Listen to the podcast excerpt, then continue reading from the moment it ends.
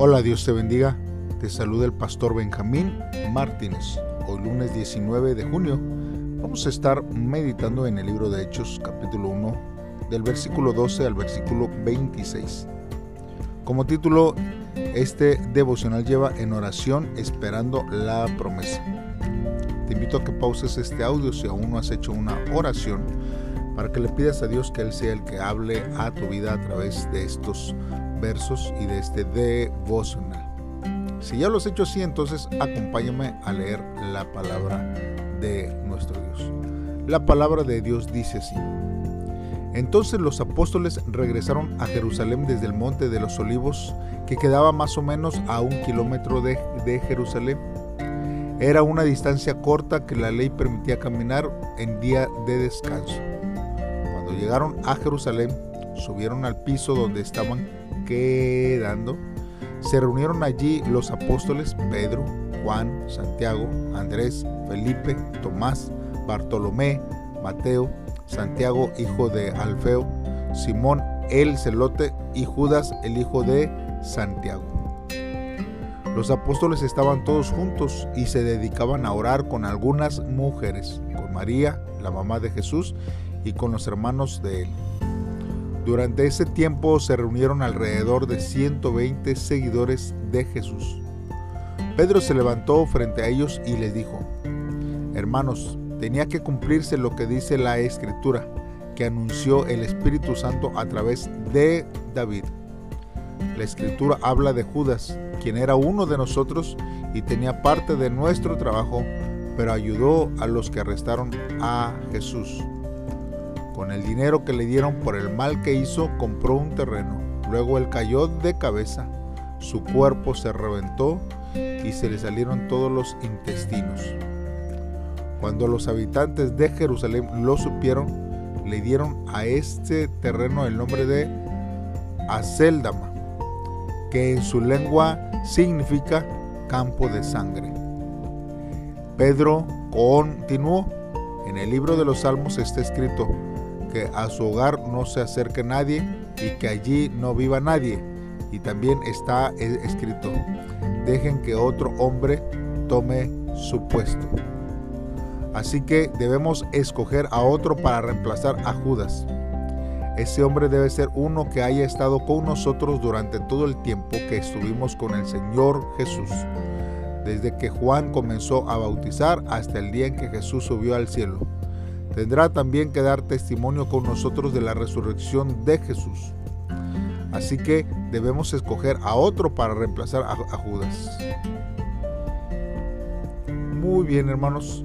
Eh, este es, hermanos, el, los versos bíblicos y, y vamos entonces a estar meditando en la palabra de nuestro. Vemos aquí, hermanos, primeramente que eh, estos versos nos permiten dar, hermanos, una, una ojeada rápida al comienzo del movimiento cristiano. Pues después de que el, el maestro desapareció de entre ellos, hermanos, los apóstoles hermanos vuelven de los olivos a Jerusalén, perseverando unánimes en la oración Hermanos, esto es porque ellos estaban esperando la promesa del Espíritu Santo que les había hecho el Señor Jesucristo. Y entonces aquí, hermanos, vemos que hay una lista de los once apóstoles. Hay otras tres listas de los apóstoles, hermanos. La primera se encuentra en Marcos 3 del 16 al 19. Hay otra que se encuentra en Mateo 10 del 2 al 4 y la de Lucas 6 del 13 al 16. Existe, hermanos, una dificultad, hermanos, en correlacionar algunos de los nombres en las cuatro listas. Y se conoce, hermanos, muy poco, salvo los nombres, hermanos, de la mayoría de los doce. Pareciera e-, extraño, hermanos, pero que no haya en la literatura neotestamentaria datos adicionales en cuanto a ellos. Y son pocos, hermanos, eh, con convincentes las detalladas, hermanos, historias apócrifas de los doce que aparecieron en el siglo II. La respuesta, hermanos, de esto es que eh, pudiera, hermanos, este, ser más reconocida para nosotros descifrar este enigma, hermanos, que se, se, explica por el libro de los hechos. Parece, hermanos, que la mayoría no podía pasar más allá del enfoque nacionalista del judaísmo de ese día. Por lo menos no hay evidencia, hermanos, neotestamentaria de que la mayoría de los doce entraran con entusiasmo en las misiones mundiales. Nosotros vemos también, hermanos, que eh, a los apóstoles se les acompaña algunas mujeres que no se nombran, a excepción de la madre de Jesús, pero nosotros creemos que ellas, hermanos, eran las mismas que habían acompañado al Señor Jesús en su ministerio en Galilea. Y luego aparecen también, hermanos, en la pasión y en la resurrección de nuestro Señor Jesucristo. También hay un tercer grupo, hermanos. Se habla de los hermanos de Jesús. De ellos se habla también en los evangelios. Incluso se nos da, hermanos, el nombre de cuatro. Jacobo, José, Simón y Judas. En aquel entonces, hermanos, se habían mostrado hostiles a las enseñanzas del Señor Jesús. Pero se ve que posteriormente, o por lo menos algunos de ellos, habían cambiado de actitud. Entre estos hermanos de nuestro Señor se destacará, hermanos, Jacobo, el que Pablo acude después de convertido en su primera visita a Jerusalén. Sin duda, hermanos, el mismo que aparece en los hechos como el dirigente de la iglesia en Jerusalén. Nosotros vemos, hermanos, que la tradición es que este Jacobo es el autor de la epístola de Santiago. Hermanos, y esto es algo que nosotros tenemos que eh, tener presente. Ahora, no es fácil saber, hermanos, si el aposento alto que se habla aquí, donde se reúnen los apóstoles, es el mismo lugar donde fue establecida la última cena del Señor Jesucristo. Porque el término griego, hermano, que aquí se, eh, emplea y que, lo hace Lucas es distinto al empleado el de los evangelios. Eh, sin embargo, hermanos, el significado de los dos términos viene a ser idéntico, designado hermanos, la parte alta de la casa, lugar, hermanos, de privilegio en las casas judías, más o menos espacioso según la riqueza del dueño. Además, parece claro que Lucas se refiere a este lugar como un recinto ya conocido y donde se reunían los apóstoles habitualmente. Incluso es probable que se trate de la misma casa de María, la madre de Juan Marcos, en la que más adelante vamos a ver que se reúnen los cristianos, hermanos. Hermanos, eh, eh, eh, nosotros tenemos que ver que entre la ascensión y el Pentecostés son 10 días. Tenemos, hermanos, la imagen de una comunidad en espera de la venida del Espíritu Santo. El libro de los Hechos, hermanos, ha sido llamado el Evangelio del Espíritu Santo. Sí, hermanos, una doctrina, hermanos, que nosotros debemos de ampliar más. Porque hermanos, si una doctrina necesita ser redescubierta en la, e, e, en, la Biblia, pues precisamente es la del Espíritu Santo. Especialmente, hermanos, dentro del movimiento evangélico en América Latina hoy en día. Quizás, hermanos, es muy desafortunado que vemos tantas veces de lo sucedido en el Pentecostés como la venida del Espíritu Santo, como si pensáramos que el Espíritu Santo comenzó a existir en ese momento. Y no es así, hermanos. Dios es Espíritu, Dios es Santo, Dios es eternamente Padre, Hijo y Espíritu Santo. Y nosotros creemos en la Trinidad y que hay Dios Padre, Dios Hijo y Dios Espíritu Santo. Y los tres existen, hermanos, desde la eternidad. No tienen principio y no tienen fin. Así que nosotros, hermanos, necesitamos entenderlo claramente sobre nuestras vidas. Ahora, si nosotros continuamos la lectura, nosotros vamos a encontrarnos que hay una expresión que usa Lucas, ¿verdad? Que es en aquellos días. Y esta expresión, hermanos, es una forma vaga y más o menos común, hermanos, que suple la falta de precisión cronológica para aquellos tiempos. Tenemos aquí también, hermanos, la, primera intervención del apóstol Pedro, quien aparece como jefe del naciente movimiento cristiano. Lo mismo sucede con los siguientes capítulos de los hechos, hermanos. Y posteriormente, Lucas ya no vuelve a hablar de él.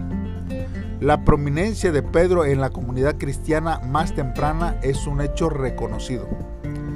La verdad, hermanos, es triste de que su nombre ha sido explotado y su papel retorcido de parte de un gran segmento del movimiento cristiano de hoy en día. Y no debe de dejar lugar a ocultar el papel del verdadero de este gran apóstol. Es un hecho bíblico que Pablo respetó a Pedro, tanto que después de su conversión hizo un viaje a Jerusalén para conocerlo personalmente. El liderazgo de Pedro, hermanos, en, la iglesia de Jerusalén pronto se dio a otro. No hay bases neotestamentarias que sostengan la idea de que Pedro en algún momento fue el obispo de Jerusalén, en el sentido monárquico, hermanos, que se encuentra más tarde. Claro que tenía un reconocido papel de liderazgo hasta que este fue transferido a Jacobo, el hermano de Jesús. Y a través de este periodo, hermanos, los doce apóstoles ejercían una función tan distintiva que en sí misma hubiera excluido cualquier idea de un episcopado monárquico y más allá de eso, hermanos, la congregación completa participaba una autoridad que imposibilitaría cualquier dominio de solamente un solo hombre. Una práctica, hermanos, que emergió gradualmente de los siglos siguientes. Es igualmente claro, hermanos, que ninguna autoridad episcopal fue transferida de Jerusalén a Roma. No se sabe cuándo el movimiento cristiano alcanzó a Roma. Probablemente, hermanos, llegó muy temprano, pero sin la presencia de un apóstol. Pablo, hermanos, escribió a los cristianos romanos varios años antes de su visita a Roma. Si Pedro llegó a Roma alguna vez, fue solamente cuando ya la iglesia estaba muy bien establecida. En el libro, hermanos, de los Hechos se conoce a Pedro mejor como misionero que como administrador. Pedro el misionero no poseyó ningún oficio episcopal para transferirse de Jerusalén a Roma o a algún otro lugar que nosotros pudiéramos ver. Hermanos, ahora hay una alusión que se hace aquí en cuanto a la muerte de este Judas, eh, diciendo que él adquirió un campo y luego dice que se reventó. Parece, hermanos, difícilmente armonizable con lo que dice Mateo de que Judas se ahorcó y son, hermanos, los sacerdotes quienes adquieren el campo para, para sepultura de extranjeros.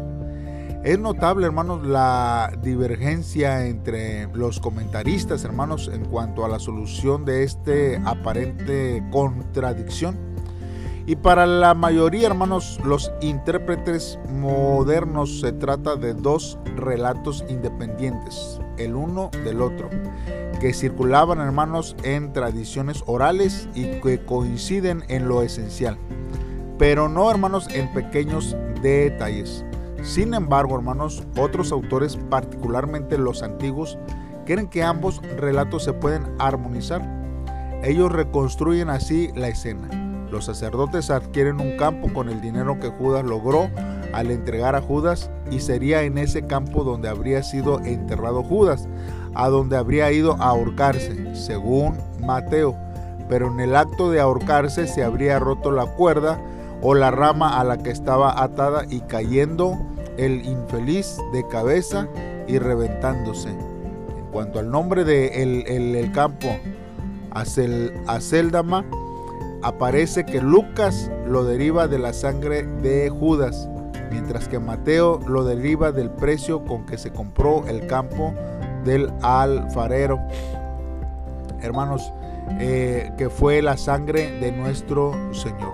Tal vez eran corrientes ambas tradiciones. Entonces viene, hermanos, la elección de Matías y esta surge, hermanos, con la necesidad de esa sustitución por la apostasía de Judas y no por la necesidad del establecimiento de un apostolado perpetuo de los sucesores.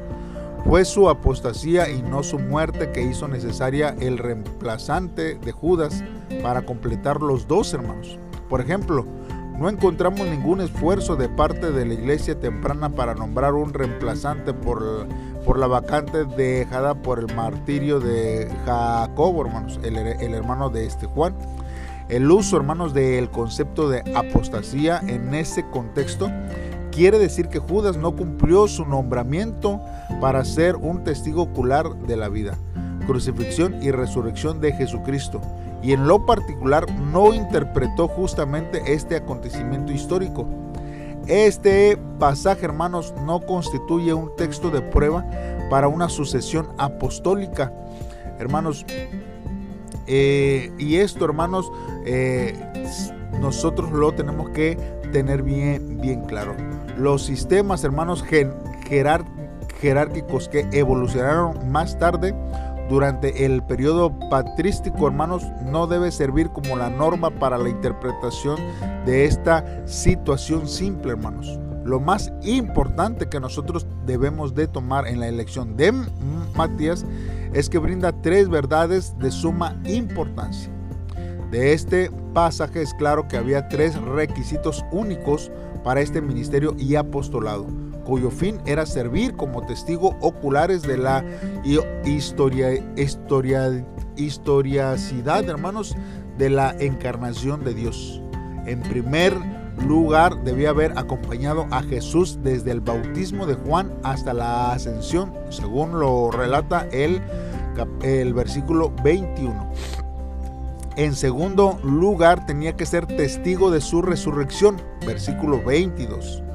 Y en tercer lugar, ser nombrado personalmente por el Señor mismo. Eso lo vemos en el versículo 24. Y desde el principio, hermanos, los dos se habían oído y habían visto con sus ojos y aún habían contemplado y palpado con sus manos al verbo de vida, hermanos. Jesús no es una figura eh, libresca, hermanos. Es una presencia viviente y los apóstoles dan testimonio del hecho de que conocían al Señor resucitado y se habían encontrado con Él. La resurrección de Jesús era el hecho más importante, hermanos, em, de, de e, ese tiempo y que nosotros, hermanos, debemos de considerar de una manera, hermanos, más, más pre, precisa, hermanos. Ahora, los once hermanos fueron nombrados personalmente y de inmediato por el Señor Jesús. Y el reemplazo de Judas también debía ser selección personal del Señor en el contexto, hermanos, del Nuevo Testamento. Un apóstol de el Señor recibió su nombramiento directamente de, de Jesús, el cual, hermanos, ya estaba encarnado o del Cristo resucitado. Por eso fue inmediato, único e intransferible a través de una cadena de sucesión, hermanos. Por eso nosotros necesitamos, hermanos, que tenemos que vivir conforme al llamado que Dios nos ha hecho. Hermanos, notamos que aunque reconocemos este incidente de seleccionar a un líder en el movimiento cristiano, hermanos, esto quizás como un hecho histórico, no insistimos en que las iglesias de hoy usen este pasaje como autoridad para que dupliquemos este procedimiento. Repetir, hermanos, este método para conocer la voluntad de Dios en las iglesias de hoy día no garantizará que los resultados de, de veras sean la voluntad de, de Dios.